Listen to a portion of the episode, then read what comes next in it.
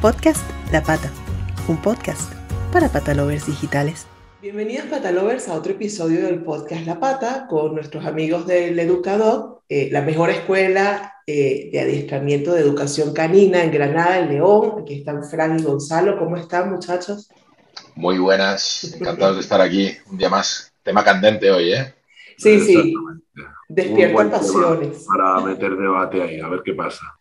Sí, sí, es, y lo voy a introducir sin más, es cómo y por qué lograr que tu perro no tire de la correa y hablamos del team arnés o del team correa, precisamente. Eh, aquí esto es un debate, sí, candente, eh, que se ve mucho. Eh, lo más importante y por donde quiero empezar y y que obviamente está atado al tema de arnés y de correas, es el, el, no solamente el cómo, los consejos para, para lograr que, que, el perro no tire de la correa, sino también el por qué.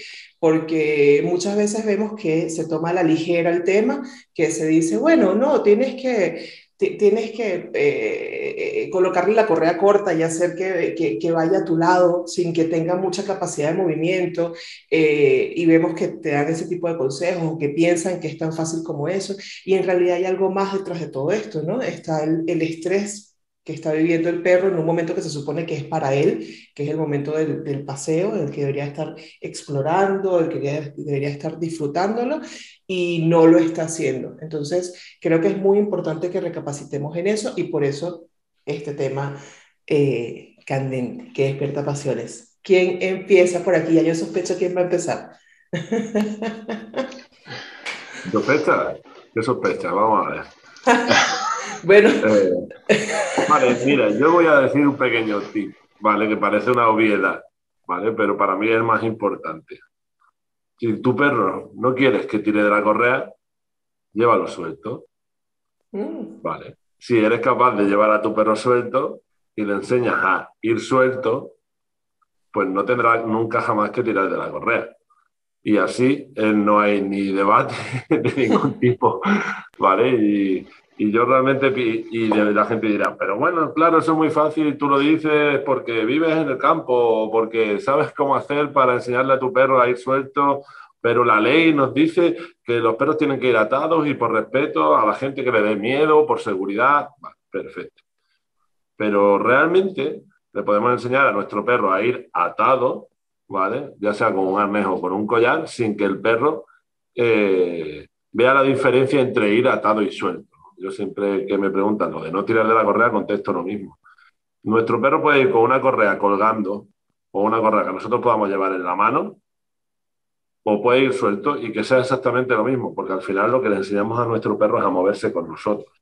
Si nuestro perro se sabe mover con nosotros dentro de lo que es un círculo de autonomía cercano al nuestro, de lo que suele medir una correa, dos, tres metros, tu perro no tendrá que tirar de la correa. El perro irá tranquilo, irá, irá relajado, irá concentrado contigo e irá olfateando, irá haciendo lo que necesite hacer, pero no irá tirando de la correa. Da igual al final un poco lo que uses. La cuestión es enseñarle lo que sí quieres, no lo que no quieres. Si lo que quieres es que vaya contigo. Por lo tanto, si tú le enseñas a tu perro a ir contigo, el debate está resuelto. Sí. Ya no podemos ir. Fran, ¿has visto? Sí, fin de la cita, me gusta mucho. No es tan fácil. No, es cierto, a ver, lo que está diciendo es cierto. Si, si, de hecho, nosotros una de las cosas que más trabajamos con la gente en, en, nuestro día a día es que la autonomía y la libertad del perro es importante, ¿vale? Y por eso estructuramos tanto el, el trabajo para que los perros puedan ir sueltos la mayor parte del tiempo posible. Trabajamos eh, ejercicios de llamada que son fundamentales para que, para que el perro tenga esa libertad y tú tengas la, la, el control sobre ciertas situaciones que puede haber de riesgo, carreteras, coches, eh, necesidades especiales de, del contexto. Pero, pero sí, sí, al final eh, tenemos leyes y tenemos circunstancias que nos obligan ¿no? a, a, utilizar métodos de sujeción con el perro y ahí pues tienes que decidir eh, collar, arnés, mmm, qué le ponemos, ¿no?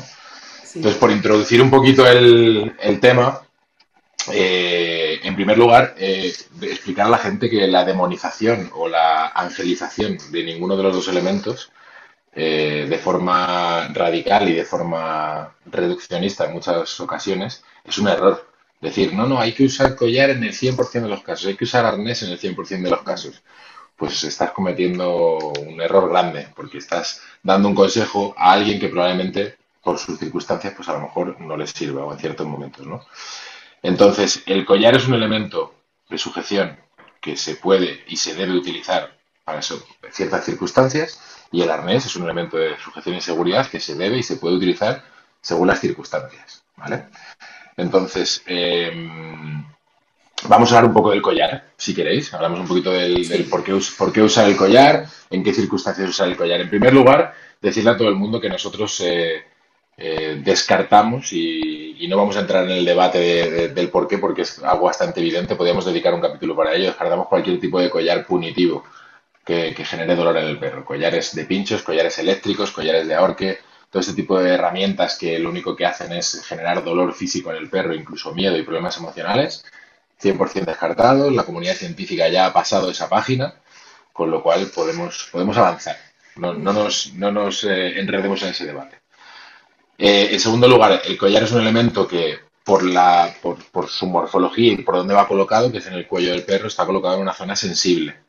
¿vale? Una zona sensible, está ahí tenemos la tráquea, tenemos eh, venas y arterias fundamentales en, el cuello que pueden afectar al paseo y pueden afectar a su salud si no se utiliza bien, pero eh, es un elemento que se, que se debe utilizar en, millones de, de, circunstancias. ¿vale? Conocemos que por ejemplo, para, eh, perros en los que tú necesitas eh, algo muy, muy específico, por ejemplo, a nivel deportivo en alguna especialidad, ¿vale? Se necesita utilizar el collar, ¿vale? Eh, voy a poner un ejemplo muy, muy sencillo, ¿vale? En el que también se podría utilizar el arnés, pero se utiliza el collar. Por ejemplo, en intervenciones asistidas con perros, cuando hacemos terapia asistida con perros, en muchas ocasiones utilizamos un collar, ¿vale? Y no tiene nada que ver con las necesidades por las cuales habitualmente se utiliza un collar. Que puede ser una necesidad de control. A veces utilizamos un collar, collares especiales que llevan velcros, que llevan puntos de sujeción, en los que llevamos elementos con los que el perro interactúa con los usuarios. Y utilizamos el collar porque es una zona un poquito más alta que el resto del cuerpo del perro, porque a lo mejor el perro tiene que acceder a, claro, para el acceso y para que ese usuario pues, pueda tener acceso a ese elemento. Eh, más circunstancias en las que el collar eh, puede ser necesario en, algunos momentos, si, operas a tu perro, si tu perro tiene algún problema en los codos o si tiene algún problema en, alguna zona del pecho o algún problema en las patas, puedes y debes utilizar un collar. Hay collares que, son necesarios. es decir, las circunstancias te lo, van a, te lo van a ir marcando. Y, además los collares son fáciles de poner, son económicos, ¿vale? Y eh, a priori, a priori, con un collar va a tirar menos nuestro perro que con un arnés que lleva una sujeción en la espalda, ¿vale? Y hablamos de arneses con punto de sujeción en la espalda. Los arneses que llevan un, eh, un punto entre, las escápulas, entre los homóplatos, generalmente ¿vale? van a fomentar el tiro de correa del perro. ¿vale? No significa que, vaya a hacerlo, pero van a fomentar ese tiro de correa. De hecho, la, la, mayoría de arneses de mushing, bike joring, eh, y demás, y de actividades en las que el perro tiene que tirar y tiene que tirar porque tiene un elemento de peso detrás que puede ser tú, tú con la bicicleta o un trineo, son arneses que recubren la morfología del perro y llevan un punto de sujeción en la espalda muy retrasado. Y eso fomenta que el perro tenga esas ganas de tirar, ¿vale? Y que además lo haga con un arnés adecuado, ¿vale? Entonces, el collar a priori no sería una, una, buena opción por la zona en la que está colocado y por los problemas que se pueden generar, Que son millones, aumento de la presión intraocular, problemas en la tráquea, eh, siringomielias, etcétera, etcétera, etcétera. Pero, por ciertas circunstancias, pues lo puedes utilizar y lo debes utilizar en ciertos momentos, ¿vale? No sigo. ¿Qué más? ¿Por dónde nos vamos ahora? Además, además entiendo, corrígeme si, si me equivoco y, y, tú también, Gonzalo, eh, también es depende del perro, ¿no? Porque hay perros que, que sencillamente, pues, son muy tranquilos, no, no tiran o están ya educados eh, con, con, con, todas con todo lo que, los consejos con los que comenzó Gonzalo el episodio, y, pues con un collar también van perfectamente, ¿cierto? O, o no, o me equivoco. al final el tema del, de con qué van mejor vuelve a ser un poco lo mismo. Al final, Según cómo estén ellos educados. El, el, cuello pues es una zona más sensible. Sí. Entonces, al ser una zona sensible, si tu perro realmente va con el collar y va bien, va tranquilo, va olfateando. Nosotros siempre el primer consejo que damos es que la correa debe ir sonriendo, es decir, haciendo una U. Nunca podemos permitir que la correa vaya tensa.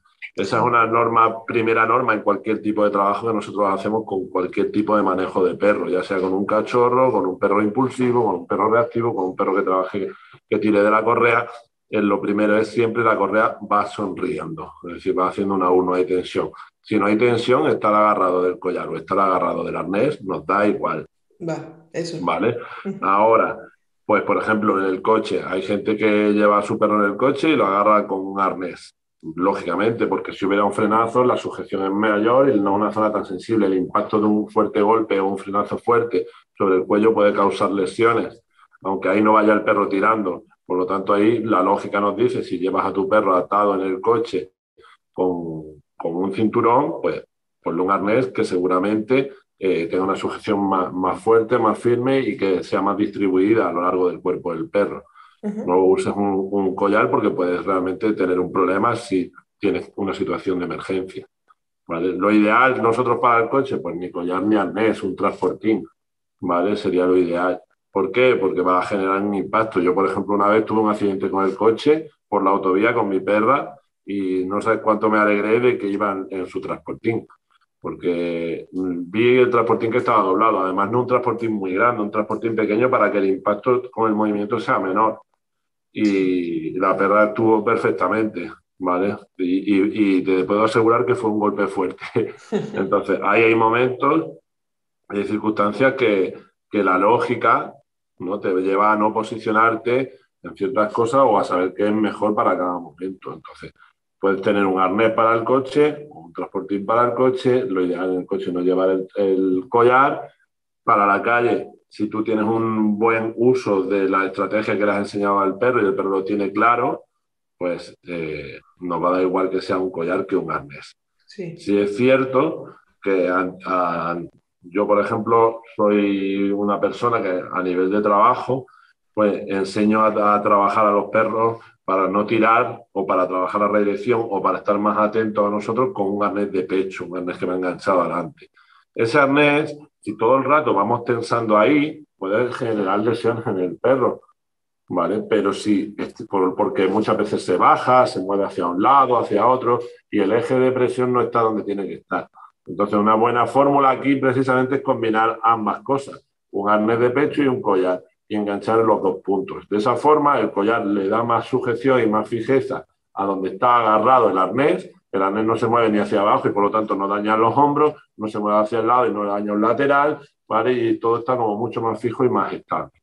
Para en un principio, cuando tú le empiezas a enseñar al perro a moverse contigo, el perro, si hay que tensar una vez porque si llega al final de la correa, bueno, pues que sea una vez.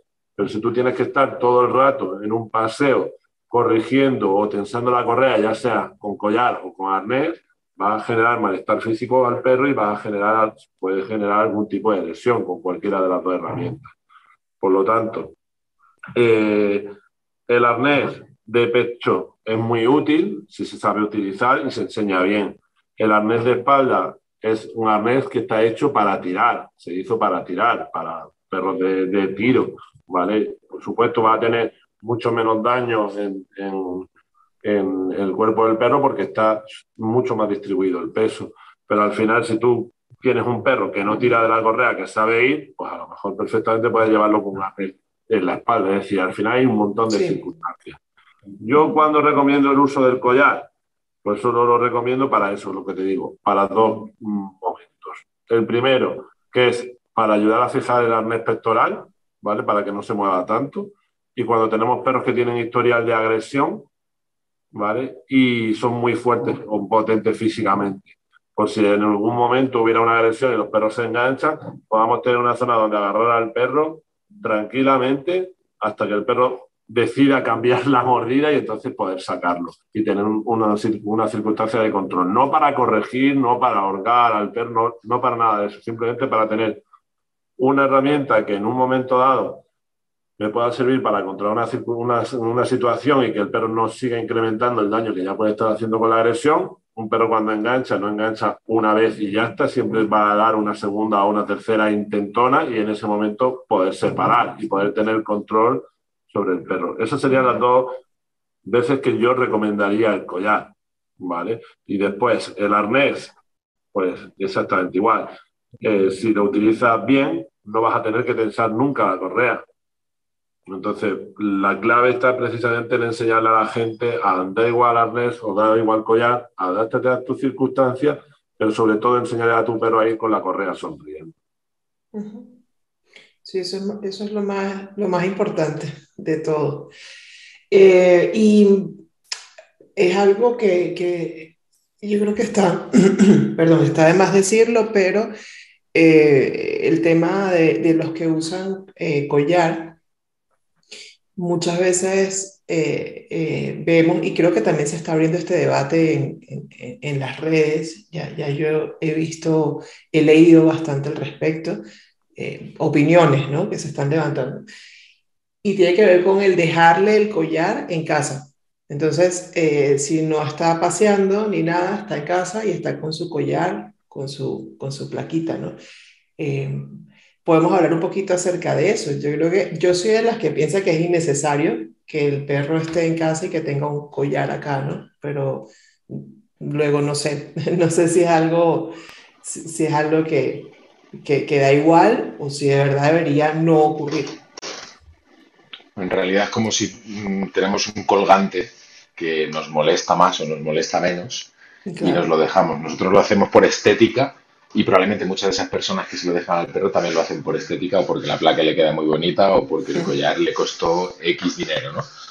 Al final, si el perro está habituado al collar, mm, no, debería, no debería de suponer un problema mayor, pero mm, si no necesitamos el collar, efectivamente, ¿para qué ponerse? Nosotros somos muy partidarios también de los perros desnudos, porque al final, pues, eh, por comodidad, simplemente, ¿no?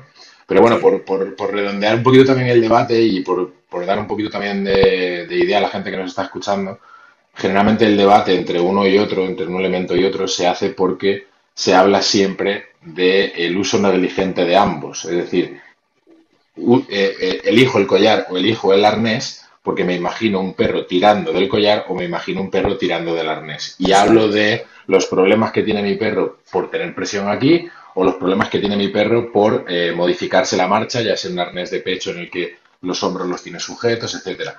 Y es, mm, es muy visual, por ejemplo, cuando en algunas ocasiones me ha sucedido no estar con, con mis perros que habitualmente, insisto, van sueltos y desnudos, pero en alguna situación tienes que ponerle una correa por el motivo X y a lo mejor yo voy con, un, con algún alumno que, al que le he recomendado vehementemente que utilice un tipo de arnés en concreto y un tipo de correa en concreto y me ve a mí con mi perro con un collar y con algo que es totalmente diferente a lo que yo le he recomendado a él.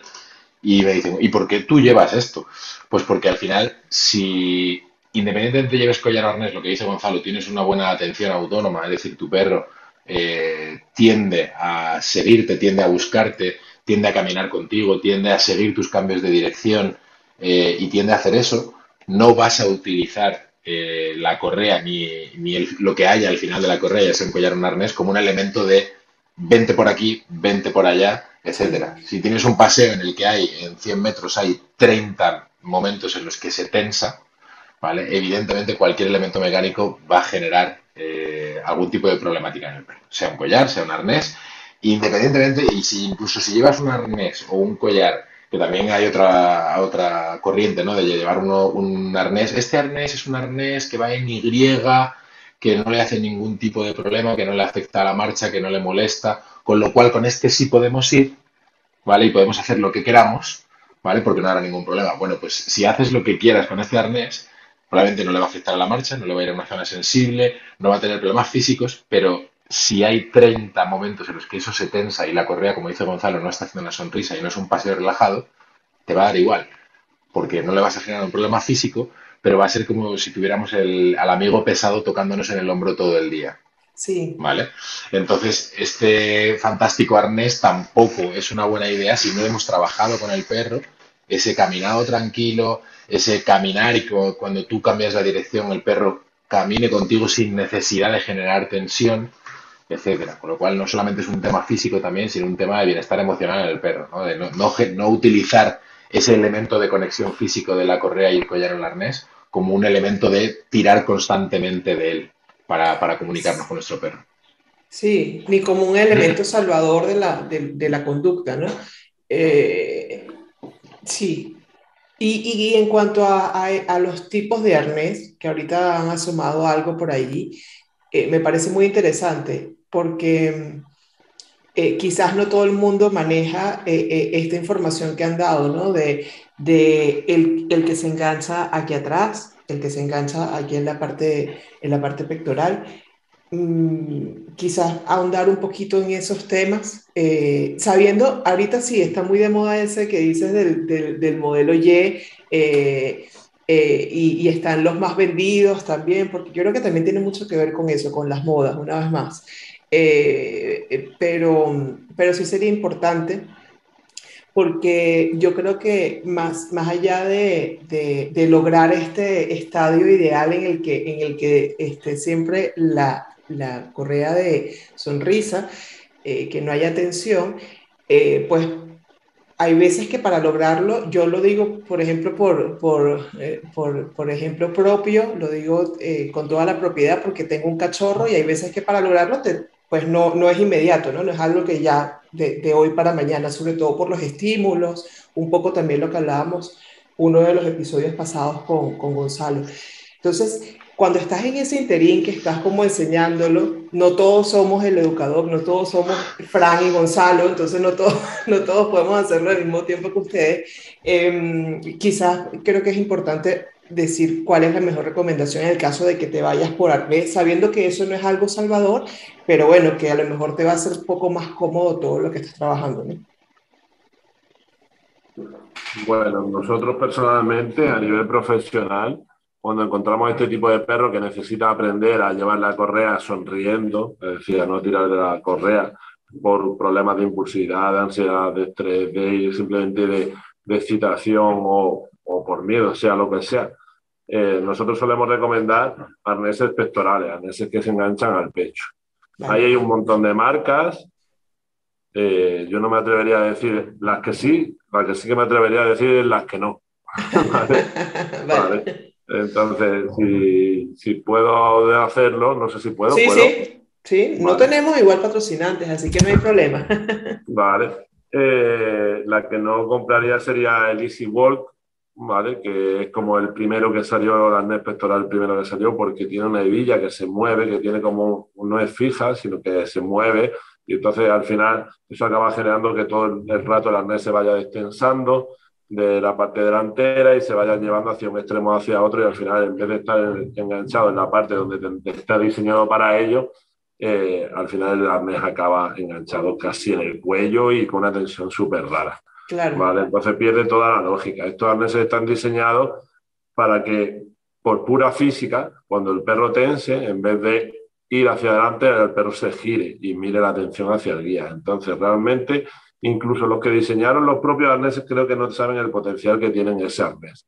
Y más que realmente trabajarlo como una herramienta de control de impulsos, es decir, que no vaya hacia algo, realmente este tipo de arneses que nosotros recomendamos deberían estar trabajados como una herramienta de conexión con el guía, porque lo que hace precisamente cuando llega al final, si está bien ajustado, el perro va a girar por física, por pura física, va a girar en dirección nuestra. Si nosotros eso se lo marcamos, le decimos que eso es lo correcto, que queremos que esté pendiente de nosotros, que vaya con nosotros, el perro aprenderá que lo que buscamos precisamente es que si no lo responde de manera autónoma, lo haga de manera verbal. Y si no, entonces cuando llega al final de la correa, va a entender que va a llegar otra vez a estar en contacto con nosotros. Ah, por eso es el de pectoral. Mira, es interesante, no sabía eso. Por eso es que se usa el de pectoral. La cuestión es que ha sido diseñado como una herramienta de control de impulsos. Y nosotros siempre la enseñamos como una herramienta de conexión con el guía. Y yo creo que ahí es donde está la clave. Claro. Al final, las herramientas de conexión con el guía no dejan de ser herramientas de conexión con el guía y cualquier tipo de conexión que nosotros hagamos siempre lo vamos a intentar hacer o de manera autónoma, sin decirle al perro nada y que el perro nos mire de manera autónoma, o de manera verbal. Y si eso no funciona, entonces cuando el perro llegue al límite de lo que lleva su correa, pues conectará con nosotros para nivel físico, ¿vale? Pero eh, la clave no está en llegar ahí, la clave está en enseñarle una vez más a, autónomo o verbal. ¿Vale? Por eso a mí me, odio ver por la calle cuando veo a la gente ya lleva el perro con arnés o con correa y el perro está olfateando y cuando el chico o la chica se cansa de que esté olfateando, le tira de la correa y se va. ¿Vale? Es como si tú estás hablando con alguien y de repente cojo y te agarro y te llevo. No, lo normal no es eso, ¿no? Lo normal es que si tú estás hablando con alguien y realmente nos tenemos que ir, te diga, oye Gaby, vámonos que tenemos prisa, que recuerda que no tenemos Y entonces tú solo digas, ay, vale, perdona, venga, hasta luego, y te vayas. Claro. Necesitas un apoyo verbal. Seguramente un apoyo autónomo del que no te has dado cuenta porque estabas mucho en tu conversación y yo ya estaba un poco adelante, como en plan diciendo, venga, que llegamos tarde, venga, con mi comunicación no verbal. y esa es la clave, la comunicación autónoma, ¿vale? Con tu, con tu lenguaje corporal o verbal, ¿vale? Pero esto de llevarte a los perros a rastras pues, cuando están olfateando, cuando están jugando, cuando están haciendo cualquier cosa, no tiene mucho sentido. Mm. Es un poco lo que, lo que yo recomendaría, ¿no? Ese tipo de arneses bien ajustados, con incluso agarrados de un collar en la parte de sujeción para que no se muevan, ¿vale? Incluso después ahí vas a poder tener un momento en el que quieras al perro que va muy relajado, lo que se quiere seguir llevándolo con la correa, pues puedes engancharle también del collar sin ningún problema. Vale, y para, para, para evitar, que es súper interesante, al final es un tema de educación, si lo queremos colocar en, en analogía, ¿no? Eh, ese, ese tener que utilizar el recurso totalmente mal utilizado de, de tirar de la correa al perro cuando está oliendo algo o, o incluso yo me voy a un extremo, que ahí sí quiero entender cómo pudiese hacer, cómo pudiese hacer, eh, pudiesen hacer las personas eh, cuando no es que está oliendo eh, y que quizás es un poco más fácil poder hablarle o poder recurrir a esta parte de la autonomía mm, en vez de tirar de la correa. ¿Qué pasa cuando se trata de otros perros y, el, y la excitación del perro es tal que, que, que no hay manera de que nos haga caso, de que le decimos, oye, vamos a seguir premios, todo, y no hay manera. ¿Qué quiere es? Y entonces ahí se hace difícil el no tirar, se hace difícil el no establecer tensión, ¿no? Lo digo como simple humana.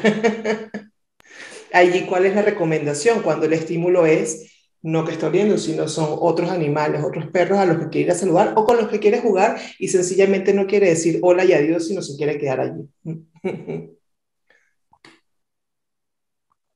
¿Está Fran por ahí? ¿eh?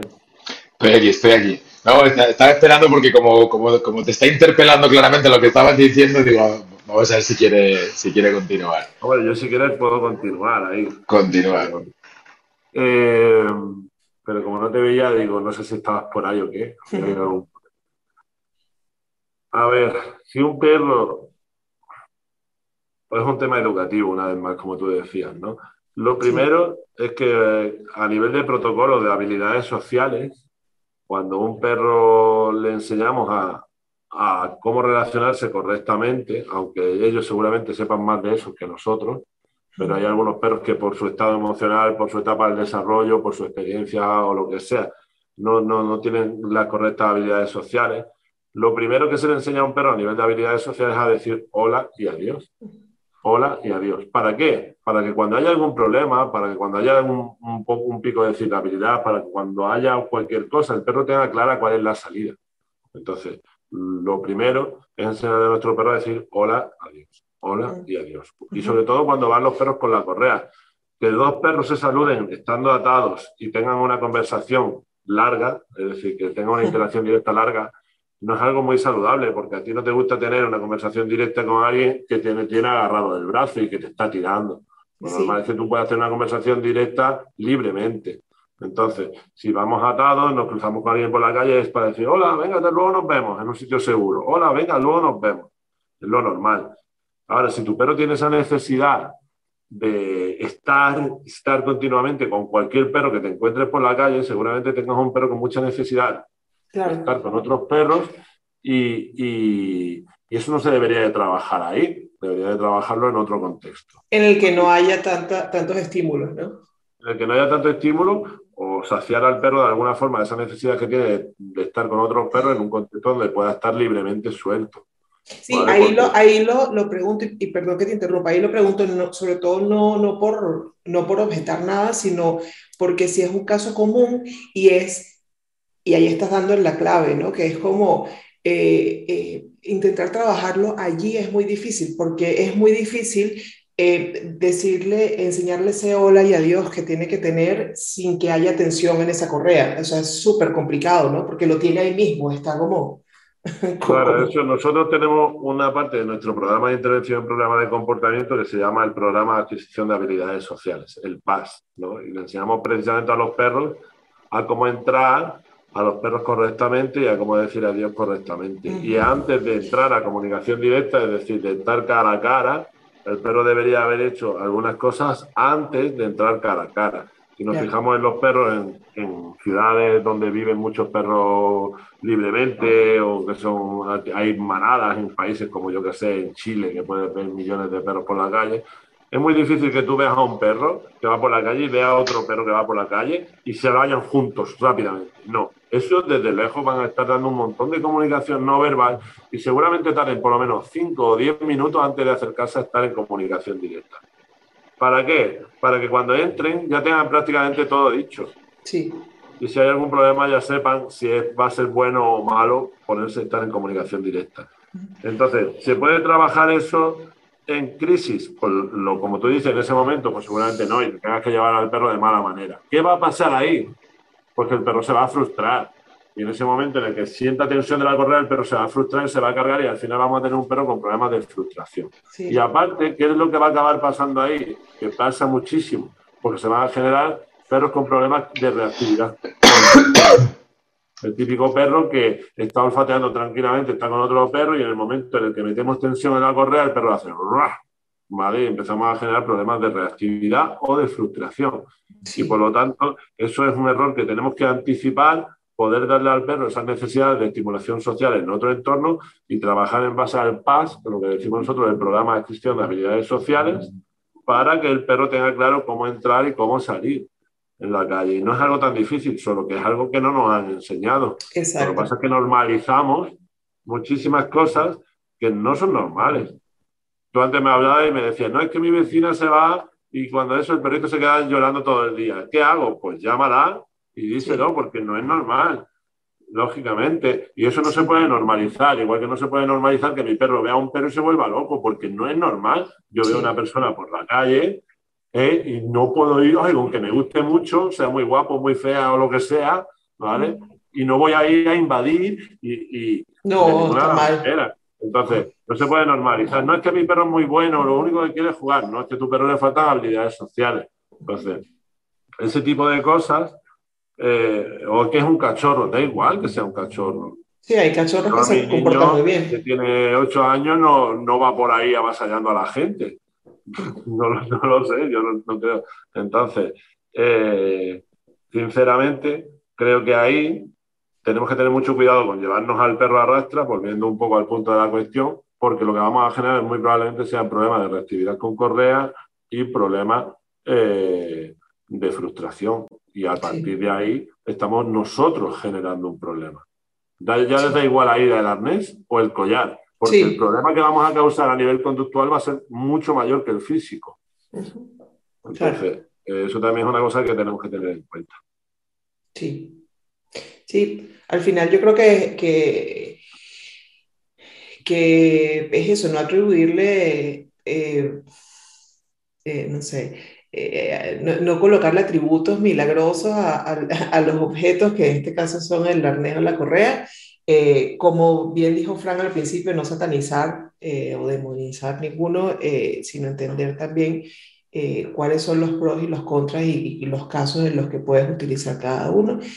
Y luego entender que el tema del comportamiento del, del, del, animal es a lo que tienes que ir realmente, ¿no? Ver, ver un poquito las, las causas, qué es lo que está ocurriendo y, y no normalizar que, que, que un perro pues porque tenga mucha energía, quizás vaya, e, e, es, lo que dice normalmente la gente, no, es que tiene mucha energía, entonces va tirando todo el tiempo de la correa.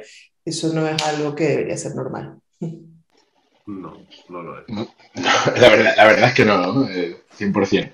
De hecho, es algo muy común. Lo, lo, estaba, escuchando, a Gonzalo y estaba viendo constantemente imágenes ¿no? de cuando vas eh, por la ciudad con el coche, de las típicas imágenes que se van viendo en la, en la calle. ¿no? Al final, un pequeño tip, si, si, nos cabe en este último momento, que como comentabas, de cómo hago, ¿no? Con, en tu ejemplo concreto, ¿no? Que tengo un perrito de hace poco tiempo, ¿vale? Que es eh, cachorrete y demás, y es algo bastante sencillo. Nosotros estamos muy acostumbrados a trabajar perros con problemas ¿vale? Con problemas instaurados y por eso utilizamos, y ya he explicado todo el tema del programa de habilidades sociales, el trabajo de control, etcétera.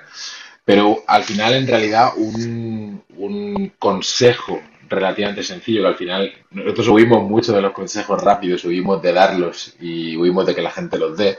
Pero es algo tan sencillo como enseñarle a tu perro que, evidentemente, el paseo tiene que ser algo estimulante y algo divertido para él, pero eh, también tienes que enseñarle que en el paseo tú debes de ser un elemento también divertido y, y, de conexión para él. Por tanto, si cuando tú sales de, de, paseo, tu perro solamente quiere lo que está afuera y tú solamente estás allí para controlar que eso no pase, eh, ahí está el desequilibrio total, ¿no? Ahí está el, el, problema.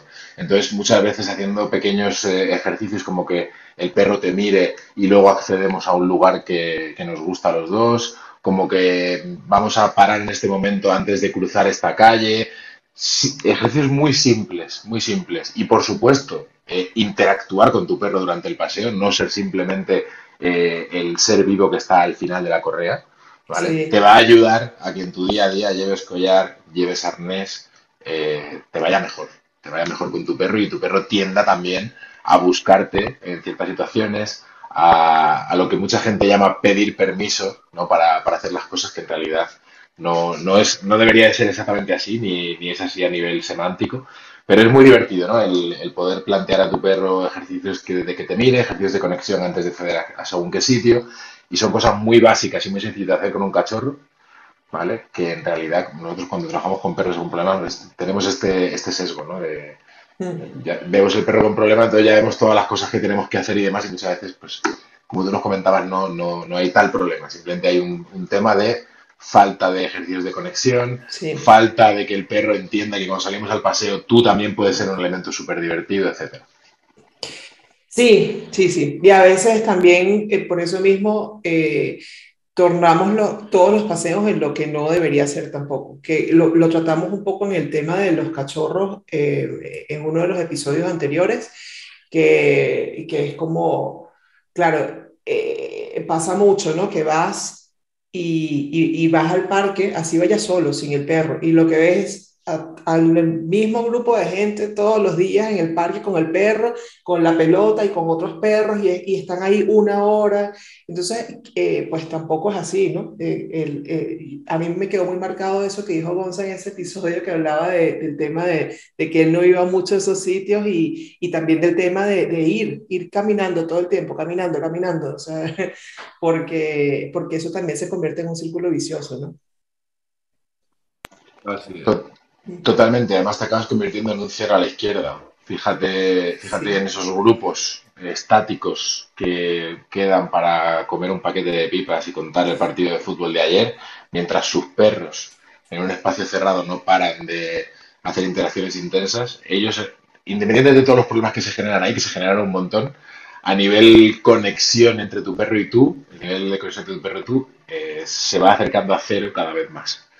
Con lo cual, eh, la entrada en ese sitio va a ser horrorosa, la salida de ese sitio va a ser horrorosa y seguramente el paseo fuera de ese sitio, con una vinculación cero contigo, también va a ser deficitario.